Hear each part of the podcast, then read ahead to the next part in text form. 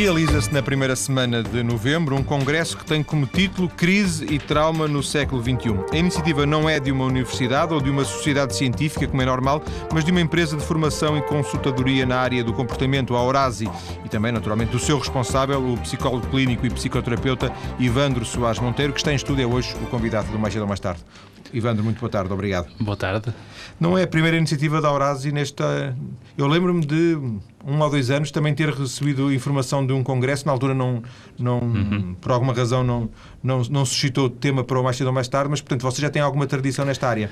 Sim, uh, portanto nós realizamos há dois anos atrás um primeiro congresso, uh, também uh, dedicado à matemática, na altura era Construindo Melhores Famílias, em que também uh, procuramos trazer e reunir uh, no evento vários portanto, profissionais de, de, renome, quer nacional, quer internacional, e, e portanto foi, foi, foi um evento com bastante sucesso e, e gostamos bastante dessa, dessa iniciativa e as pessoas também reconheceram o nosso esforço. E, e, e tendo em conta que temos um, um conjunto de, de, colegas que colaboram connosco na Orasi, uh, em vez de ser apenas para os, os, uh, os trabalhos de, de, formação ou de consultoria, porque não convidar estes colegas uh, a, a reunirem-se bianualmente num evento com, com esta envergadura? E, eh, e, portanto, também marcando um bocado a diferença, como disse no princípio, com aquilo que, que é feito no, no panorama português, tentando trazer algo de novo uh, para, a nossa, para a nossa praça, no sentido em que.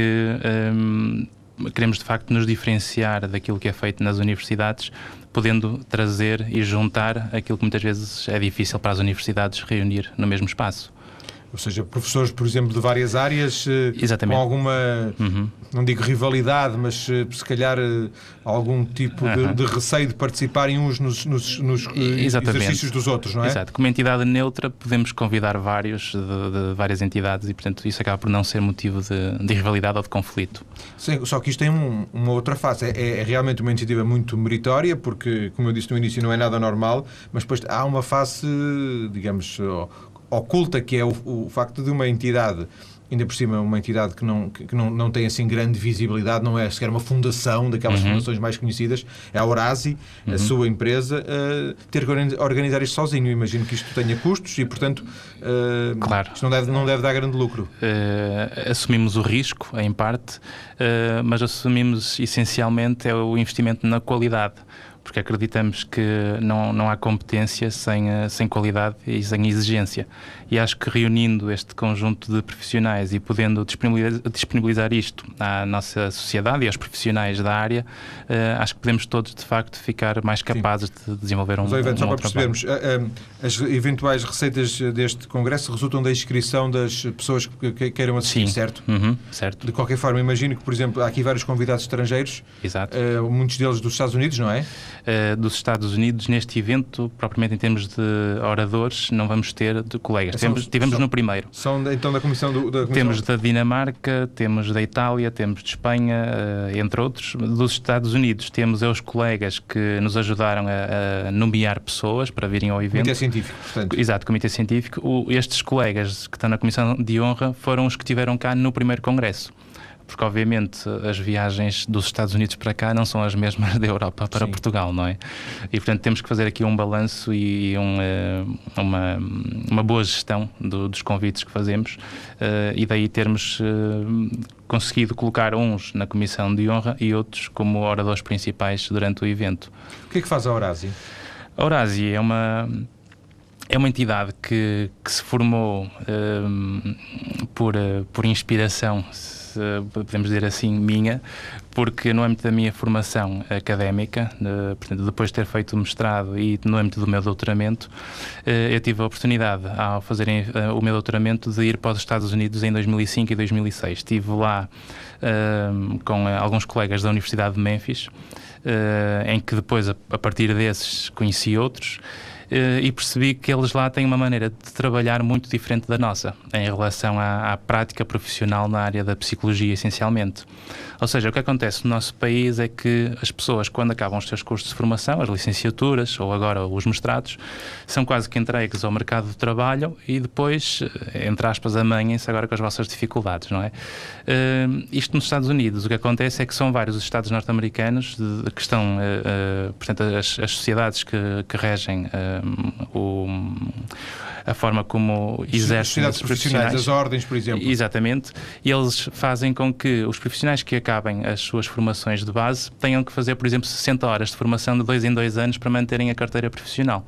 Alguns deles ao ponto de exigirem essa formação contínua até a reforma ou até um dia que queiram deixar de exercer. Estamos a falar de advogados, médicos? Uh, psicólogos, essencialmente. Essa foi a realidade que eu melhor conheci.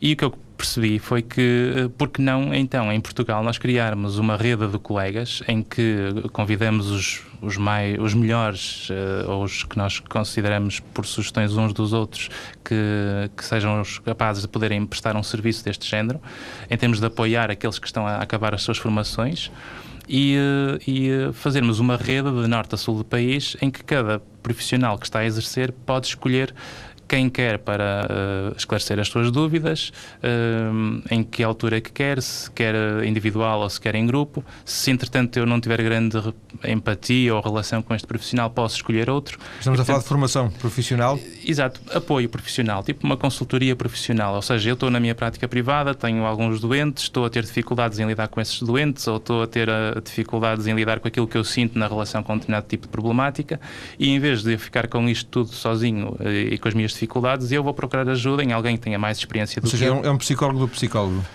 Exato, é, podemos dizer que é isso, não é? Em que nos ajudam a fazer bem, ou seja, a sermos mais capazes, portanto, aumentamos as nossas competências. E, portanto, vocês atuam, esta Eurasi, a empresa, atua basicamente no, universo dos psicólogos? Eh, neste, neste campo, em termos do, do, apoio da supervisão e consultoria. Depois há o, outro, outro, outro serviço que temos, é também a formação profissional, em que organizamos cursos com, eh, com estes colegas, portanto, convidamos estes colegas a, a, a lecionarem vários cursos, quer em termos de de cursos mais voltados para, para os profissionais da área, mas também cursos mais generalistas, eh, quer para particulares, quer para empresas.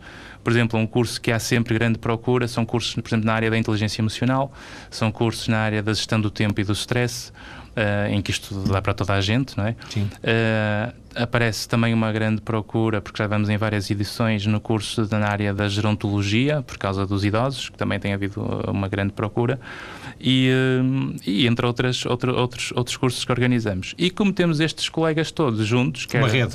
esta rede, não é? quer nacionais, quer estrangeiros, por que não então convidar estes colegas para organizarmos um evento bianualmente para uh, nos transmitirem aquilo que de mais atual há nas Sim. suas áreas de conhecimento. De uma forma assim muito básica, a família Horácio reúne-se dois em dois anos. Exatamente, exatamente, é esse o conceito. E depois fizemos uma coisa também diferente, que é uh, querermos juntar ao Congresso da Horácio um, uh, um evento que é uma cerimónia de distinção uh, por forma a valorizar o mérito e o reconhecimento dos profissionais que têm de facto feito um esforço pelo, pelo desenvolvimento da psicologia, neste caso em Portugal, uh, para que as pessoas também sintam que vale a pena esse investimento e essa, esse trabalho de, de desenvolvimento de, da uma área. Uma homenagem, portanto. Exato, uma homenagem. Há dois anos atrás tivemos o professor Oscar Gonçalves, uh, por nomeação dos vários colegas da rede, portanto, cada um sugere um nome, e o nome mais, mais nomeado foi o professor Oscar Gonçalves, da Universidade do Minho, em que depois entregamos uma, uma estatueta, uh, portanto, de bronze, com o logotipo, portanto, baseada no logotipo da Horácio. Eh, portanto, entregamos um Horácio ao Oscar. Tá? e, um, e depois, este ano, estamos, um, fizemos exatamente o mesmo princípio, por nomeação, e uh, o, o nomeado é o professor Telmo Batista, da Universidade de Lisboa, uh, que é o atual bastonário primeiro da bastonário Ordem. Exatamente, ordem. o primeiro bastonário. Precisamente pelo esforço que ele teve e a dedicação que deu uh, para a formação da Ordem dos Psicólogos.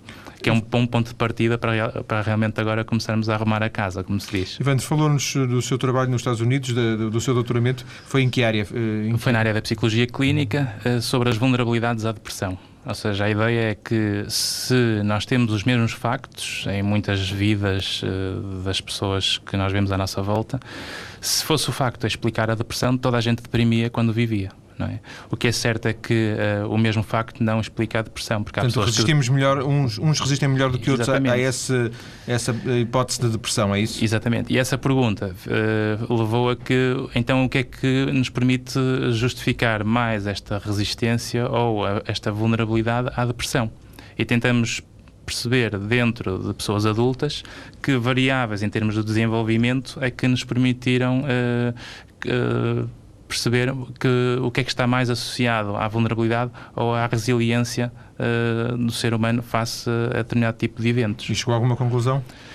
Chegamos à conclusão, de facto, que uh, as nossas experiências e as nossas memórias e as nossas relações interpessoais são fatores muito importantes para nos deprimirem ou para nos protegerem geralmente. Portanto, não depende tanto de nós, depende mais do, do, contexto em que nos relacionamos? O contexto em que nos relacionamos é um pilar essencial de vulnerabilidade ou de resiliência à depressão. Porque, tanto para bem como para mal? Tanto para bem como para mal. Portanto, já diz o ditado que antes só do que mal acompanhado, muitas vezes, ou então, quando estamos mal, ter amigos também é Sim. é muito importante. Não é? Portanto, não é possível estabelecer um padrão a dizer os amigos são, são bons, os amigos são maus. Exatamente. E muitas vezes há amigos que em certas alturas são importantes para nós naquele momento, mas outras alturas esses mesmos amigos não são tão importantes e já precisamos de outro tipo de pessoas.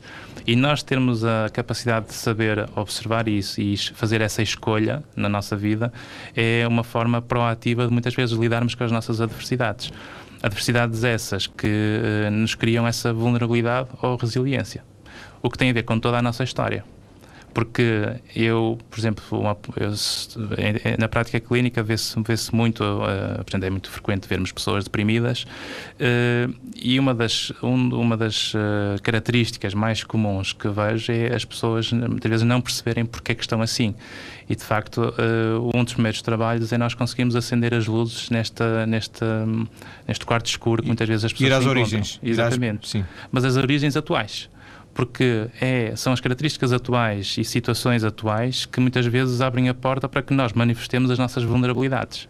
Uh, e aí é que a pessoa começa a saber uh, perceber o porquê que eu estou assim e agora o que é que eu tenho que fazer para mudar.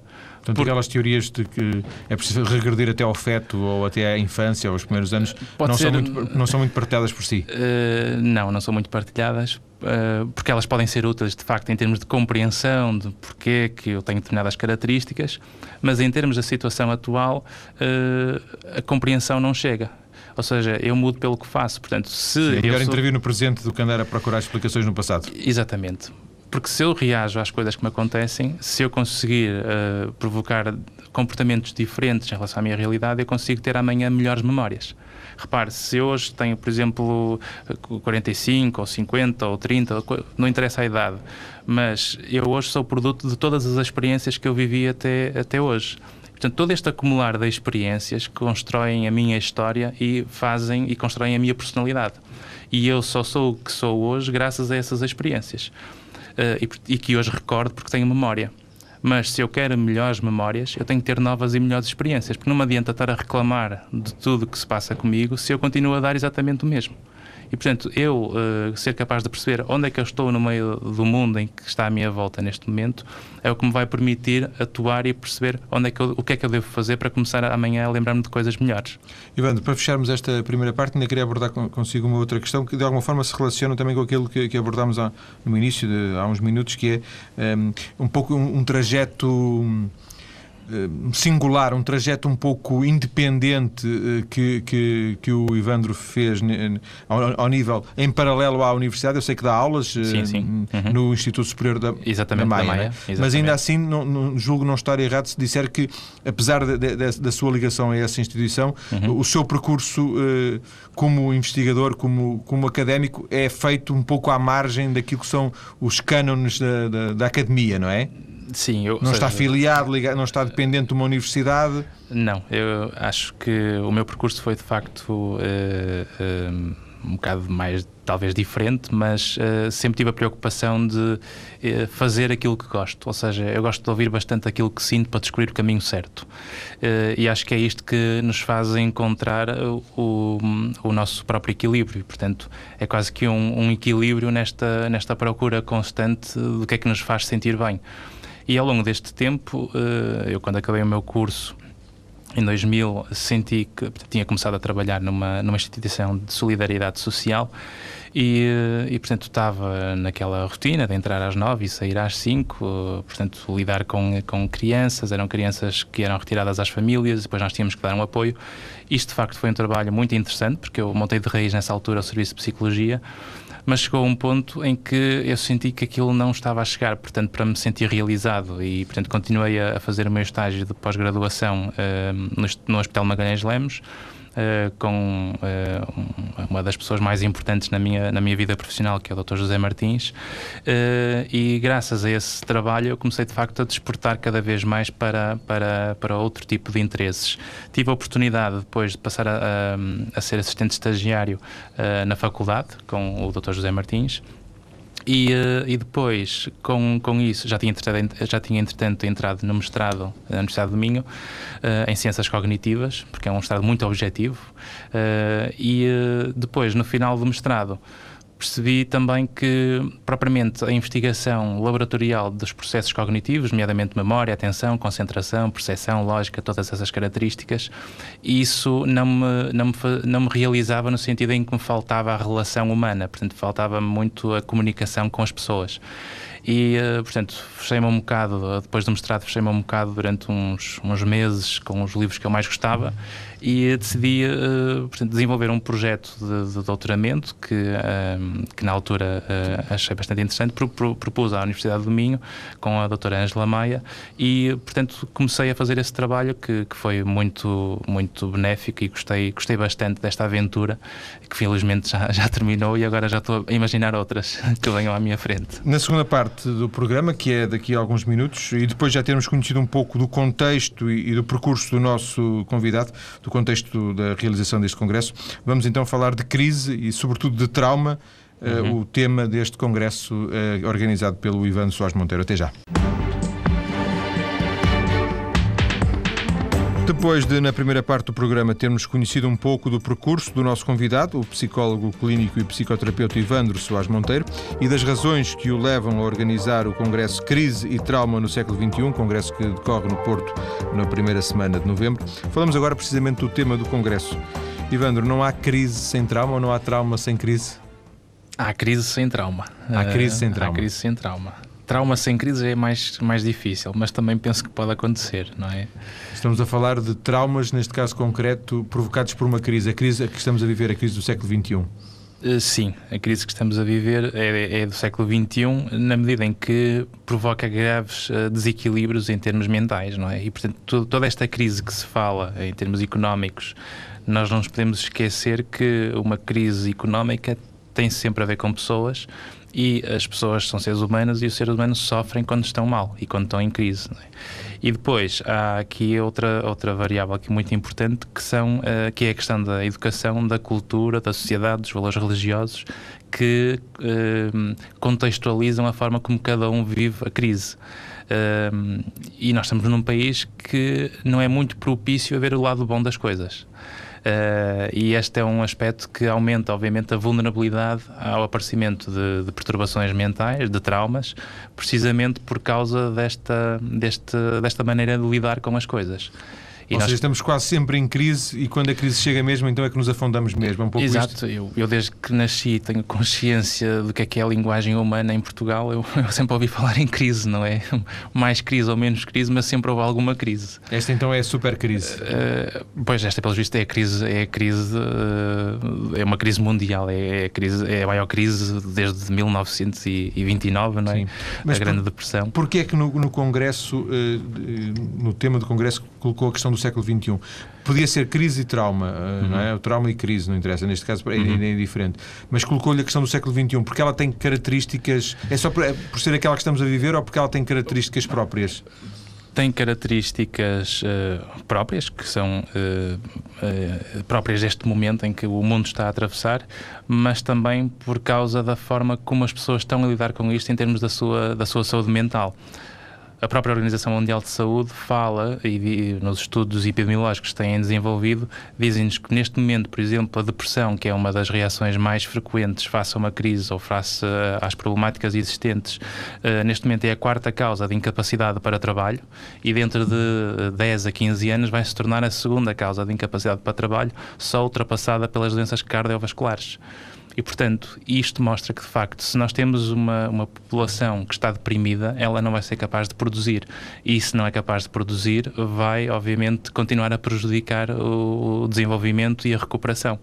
E esta relação e esta dinâmica entre os acontecimentos e o comportamento humano e a saúde mental uh, que, que existe, que não está a ser vista uh, nesta perspectiva. Ou seja, olha-se muito para aquilo que se vê, que são os números, que são uh, aquilo que, que as famílias em termos reais estão a passar, em termos do que é que deixam de poder comprar, do que é que deixam de poder aceder, do que é que têm que se privar, mas esquecem-se do outro lado que são as consequências que isso tem. E, obviamente, esta vulnerabilidade ou esta, ou esta maneira de lidar com as coisas tem a ver com a experiência e com o, o nosso desenvolvimento. E, e, são essas experiências anteriores que depois uh, estão associadas àquilo que nos vai uh, ajudar a ser resilientes à crise ou a sermos mais vulneráveis à crise. E quanto mais nós conseguimos perceber como é que isto funciona, uh, mais armas estamos a dar a cada um para conseguir lidar da melhor maneira com aquilo que o faz sentir mal uh, e como pode reagir a essessas problemáticas. Isso há bocadinho uh, estabeleceu um pouco uma relação entre produtividade e depressão. Fala-se muito da, da, da, baixa produtividade uhum. em Portugal, na economia, nas uhum. empresas. encontramos aí a explicação para isso? Ou uma das explicações? Uma das mais importantes explicações é, de facto, a falta de saúde mental no trabalho. Portanto, as pessoas não conseguirem uh, estar bem, a uh, funcionar bem quando estão a trabalhar. Mesmo que aparentemente façam o seu dia a dia normal e não tenham problemas Sim. aparentes, é isso? Repara, uma pessoa mesmo. Não estamos estando... a falar só de pessoas que precisam de ir ao psicólogo. Não, não, não. Estamos a falar de um, um padrão muito global. Uh, o, ser normal é, é, é, estar quase que funcional socialmente. Portanto, é, isto é que é um, um grande conceito lato do que é, que é ser normal. Agora, quando começamos a entrar nos detalhes, não, não temos uma definição específica do que é, que é ser normal, porque aquilo que é normal para mim é diferente para o João, não é? Sim. Uh, e, portanto, é, é muito mais este, este conceito de que eu mesmo sendo funcional socialmente eu posso não estar capaz de estar no meu potencial máximo. E para nós termos uma boa produtividade, quanto mais nós pormos em prática ou termos o nosso potencial atualizado, portanto, estarmos a trabalhar com as nossas capacidades máximas, nós aí temos uma alta produtividade. Ou seja, aquilo que diríamos estar bem. Estar bem, exatamente. Porque o bem é sempre uma emoção as pessoas constroem uma ideia errada do que é, que é a felicidade. Por exemplo, a felicidade não é algo que uma pessoa, que uma pessoa diga, ah, o que eu queria era ser feliz. Isto é um conceito que nós ouvimos muito, não é? E isto é, é quase que uma frase que eu ouço 99% na, na prática clínica. O problema é que a, eh, a felicidade não é, um, não é uma coisa que se conquista e fica-se lá. Ou seja, a, a felicidade é uma emoção, é algo que depende do momento que se vive. E se eu conseguir criar vários momentos bons de vida, eu começo a ter uma emoção positiva. Essa emoção positiva, começando a ser interpretada, começa-me a dar sentimentos positivos, até que depois eu tenho um estado de humor positivo, que é acordar de manhã bem disposto e não saber porquê. Estou, a maior parte das vezes estou bem, do, estou mais vezes bem do que mal.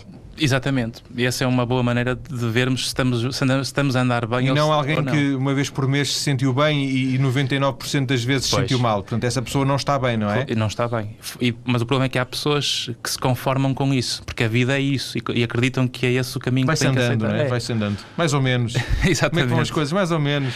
Olha, cá está. Essa é uma maneira que, que, que mina e contamina a maneira como nós lidamos com os problemas. Eh, eu não me lembro de ter visto nas minhas relações à minha volta, quer profissionais, quer pessoais, de eu perguntar a alguém, então, como é que vai a vida? Que é uma coisa que nós perguntamos frequentemente. Eh, ninguém me diz, olha pá, a minha vida está extraordinária, a minha vida está ótima, não é? Mesmo que vá, mesmo que esteja E mesmo que esteja bem, não é? Mas haver alguém a quem a vida esteja bem, não é? Porquê? Porque se eu digo que a minha vida está bem, eh, o que é que os outros vão dizer? Ah, é? Mas tu vais ver que vai-te vai acontecer qualquer coisa, não é? E, Ou e... então, mesmo que não seja essa questão da inveja, pode ser até uma questão de dizer assim: o tipo estava a dizer isto e é só para me para, só para me chatear, porque sabe que eu não estou. Exatamente. Até me, até me custa dizer que estou bem quando eu sei que o outro não está tão bem como Exatamente. isso. Até pode ser uh, por um pouco de pudor, não por, por uma exatamente, de inveja, é? Exatamente. E depois, quando nós, por causa dessa maneira de estar cultural e social e que está muito assente em valores religiosos, que já vem desde o século XIV, o que acontece. É o pensamento judaico-cristão. Exatamente, não é? E repare, eu quando estou. Isto identifica facilmente à, à, à sua volta. Nós, quando estamos a passar um momento de felicidade ou, ou um, uma, uma, uma, uma, fase de felicidade na nossa vida, em que as coisas estão a correr bem, nós chegamos a um ponto e começamos a perguntar: epá, isto é estranho. Começamos a sentir culpa por estamos a correr bem a vida. Isto, daqui a um bocadinho vai acabar. isto Exatamente, isto vai acabar. Daqui a pouco isto já acabou. E, e, depois chegamos ao ponto até de ouvir pessoas a dizer que, mas se isto vai acabar, às nem vale, estar, nem vale a pena estar a vivê-lo não é? E, e, tudo isto é importante que nós consigamos pensar nesta problemática e é por isso que depois conseguimos convidar estes, estes vários colegas para falar sobre várias perspectivas, quer mais biológicas, quer mais psicológicas, quer mais sociais, de porque é que nós andamos a lidar desta maneira com os problemas e com as situações de vida. Uh, e, e, esperamos que no final uh, uh, portanto, a audiência acabe por ficar mais, mais rica na sua formação para conseguir lidar melhor com todas estas situações, não é? Sim. Fala-se em trauma. quer dar-nos, não, não, uma definição de, dos livros, mas uhum. quando estamos a falar de trauma, estamos a falar de, de um desequilíbrio mental, por exemplo? Trauma igual a desequilíbrio mental? Pensando assim, a crise é algo que põe quase que em xeque o nosso bem-estar, portanto, põe, põe, põe abala o nosso sistema, portanto, põe em causa a nossa capacidade de adaptação. Um trauma é quase que um bloqueio que está sempre acompanhado de uma reação emocional, em que mesmo que passe a fase de crise, eu continuo, sempre que falo desse assunto, eu acabo por trazer comigo uma resposta emocional associada. E é por isso que quando se fala dessas dificuldades ou dessas experiências traumáticas do passado, acarreta sempre uma, um, uma, uma carga emocional muito forte. De alguma forma, alguém que não, não se a crise não se fez sentir sobre ele, mas ele, por via das dúvidas, já em vez de comprar dois jornais, passou a comprar um, em vez uhum. de, de, de, comprar. Uh, cinco discos de música, passou a comprar dois. Por via das dúvidas, já, já, comecei a poupar, já tenho absorvido essa, essa interiorizei essa ideia de, de, de, crise. Eh, sim, isso, isso, isso por um lado, numa, numa, numa perspectiva mais voltada para, para, para a situação atual quando eu pego na, no, no, trauma, uh, tem mais a ver uh, com, uh, uma, com a nossa experiência, uma predisposição que, vem, que tem a ver com as nossas experiências anteriores, mas que face à situação atual, é quase que a situação atual ter aberto uma porta para que eu realmente fique vulnerável. E, e é por isso que depois há pessoas que, face a determinada situação, acabam por viver de uma forma quase que exagerada ou, ou a dar demasiada importância àquela mesma situação. E, e, e nós, não é igual a alguém que tenha ficado desempregado? E... Não, repara, uma, uma, coisa que acontece frequentemente e que eu vejo na, na, na, no consultório é que há pessoas que de facto vêm muito com, esta, com esta, uh, este contexto que é crise e está tudo complicado e está tudo difícil e de facto está. Em termos, em termos generalistas, de facto, há uma crise. Essa crise é muito complicada, é muito difícil. Há, de facto, pessoas e famílias e, e, e situações que são uh, muito graves mas nós temos é que em primeiro lugar, olhar muito bem para onde é que nós estamos no meio destas relações e destes contextos e destas, uh, desta situação atual. Portanto, ou seja, uh, ou seja se uh, uma pessoa que vi recentemente, por exemplo, se eu vejo alguém que, uh, e a pessoa põe no lugar dela, se ela está bem, se não tem dificuldades, uh, se não há nenhum problema propriamente em termos económicos, por exemplo, se não tem dificuldades de, em termos de emprego, porque continua a ter a sua profissão, continua a exercer, em termos de rendimentos familiares também, tudo está normal, como sempre esteve mas a pessoa, por exemplo, deprime porque tem os amigos, tem uh, as notícias, ligamos as televisões, é só crise, é de manhã, de tarde e à noite, é dificuldades, depois as reportagens sempre focadas no lado mau e, nas, e de quem está a sofrer. Chega a um ponto em que a pessoa, uh, não só por um lado, há as abordagens de cá às tantas, eu, eu não merecia isto, porque realmente estão todos a sofrer e eu não, e sentem-se mal por causa disso, como há outros que simplesmente acham que vão perder isso tudo, mesmo estando bem e mesmo as tentas tendo a garantia de que as coisas estão a correr bem. Aquilo que se, chamaria, que se chama morrer de véspera, de alguma forma. Exatamente, não é? Nós, não, nós temos que saber observar bem qual a nossa situação antes de observarmos o mundo. Só sabendo onde é que nós estamos na relação com o mundo é que nós vamos conseguir descobrir por onde é que devemos ir.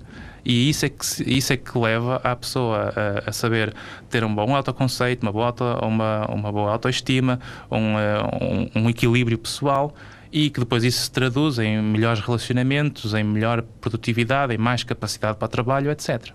Um, ainda voltando à questão do, do trauma, compreendermos uhum. é que estamos a falar, a depressão, neste caso, é um trauma. Uh, não, uh, portanto, o, o trauma não, é não, algo que. Não tenho problemas em me corrigir. Sim, eu, sim, tudo sou, bem. Eu sou um zero à esquerda. não, o conceito social, o conceito leigo pode ser de facto esse. Mas de facto, depressão é, é uma doença. É sim, a é pessoa é não conseguir. É quase que a tristeza fora de controle, a depressão. É a pessoa não conseguir sair daquela situação em que está. E, portanto, ela sente-se mal com essa situação o trauma é algo que, uh, algo, que é traumático, é algo que tem a ver com características individuais, que tem a ver com as nossas vulnerabilidades uh, atuais e anteriores, que uh, face a uma situação atual, ou seja, um contexto real, nos marca e depois, a partir daí para a frente, isso fica sempre na, quase que a influenciar o nosso caminho. Mas numa escada, numa escada, numa escala de gravidade, um trauma não é tão grave, por exemplo, como uma depressão? Ou as coisas não são comparáveis? São, são patamares diferentes, são, são coisas diferentes. Pode existir trauma e pode existir depressão, como não existir depressão e a pessoa continuar a ter um trauma. Não é? Portanto, nós temos que ver sempre isto com. Como é que se elimina o trauma? É sempre com ajuda? O próprio consegue ultrapassar esse trauma? Com uh, uh, ajuda, com experiências, com maneiras diferentes de olhar para as coisas e é isso que nos compete como seres com Essa é a nossa grande mais-valia uh, como seres humanos. É que o passado nós não mudamos, mas a forma como nós olhamos para isso nós podemos mudar. E se nós não conseguimos fazer sozinhos, obviamente com ajuda isso é possível fazer. E se eu conseguir uh, olhar de outra maneira para aquilo que me faz sofrer, portanto, quase que fazendo as pazes ou arrumando um bocado a nossa experiência anterior, uh, não a esquecendo, porque uh, o que nos acontece é sempre uma referência para nós conseguirmos ir ajustando o nosso caminho. a partir do momento que conseguimos lidar com mais tranquilidade com essas experiências, nós estamos muito mais em condições de perceber para onde é que eu quero ir agora e trabalhando essa, essa, essa, esse contexto atual e investindo na mudança em termos atuais, aí é que eu começo a mudar. Porque se eu quero melhores memórias, eu tenho que ter novas e melhores experiências. O presente, portanto. Eu presente. presente sim. Nós mudamos sempre pelo que fazemos. Portanto, eu posso estar mal na minha vida e se eu continuar a reclamar que estou mal e que estou mal e que estou mal, mas eu não faço nada para mudar e só me queixo, eu continuo a não, a não mudar. E, portanto, vou ficar frustrado por não me estar a sentir bem, que era o que eu queria estar, mas não estou a fazer nada para provocar essa mudança. Mas geralmente preciso de ajuda para, para ultrapassar esse trauma?